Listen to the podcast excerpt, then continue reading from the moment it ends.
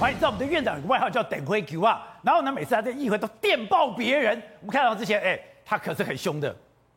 国民党又哦在砍瓜，从院长不敢承诺，从你主务说要反攻大陆，到现在还没反攻大陆。那你你的最不负责任院的政长府现在还在讲你这如果些，一定要讲这种，不会输你啦。我你就是不断在闪避问题嘛我故意脱下口罩，我都笑笑哦。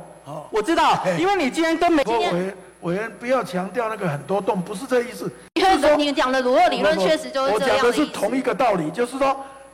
哎，坏！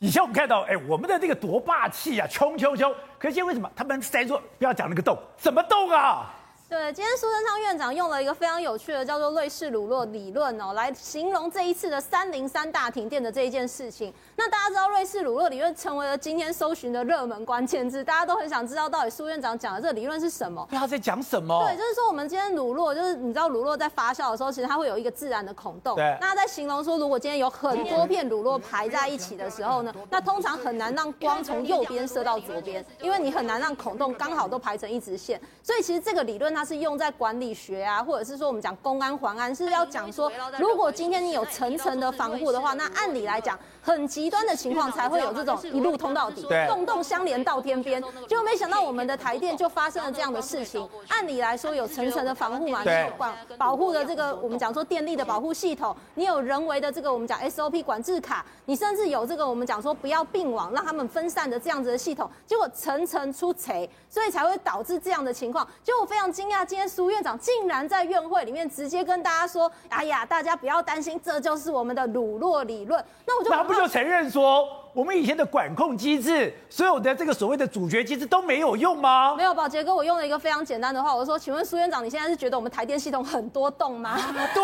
他就一直跟我说：“我们不要不要强调那个很多洞。你鸡巴狗美之嘴呀！对，所以我觉得这件事情其实很特别，是因为其实我们的三零三停电哦，这一次事件它影响了五百四十九万户，而且呢，他们工总估计说产业损失高达一百亿，所以其实我们在立法院超级协商的时候100，亿对，高达一百，因为大家知道，其实这一次停电高达十二小时、哦，对十二小时是什么概念呢？就是你就算装了 UPS，那我们的产线上也没有办法动十二小时不没有电，对因为 UPS 本来是紧急的备援的电源嘛，可是呢，今天如果你停电的话，产线上的设备，包含在生产加工的这些商品，可能产品可能都会报废。所以其实今天立法院我们大家就是有争取到说，希望他带着行政院的团队一起来到立法院来进行一个专案报告，而这个就是我们从三月三号发生停电之后到三月二十九号终于等到的报告。但是我今天早上八点半拿到的时候，其实我蛮失望，因为里面只有九页半。而且里面完全没有提到就是对产业损失的盘点，还有赔偿的机制。对而且里面竟然还有半夜哦，在这里写到的是班班有冷气。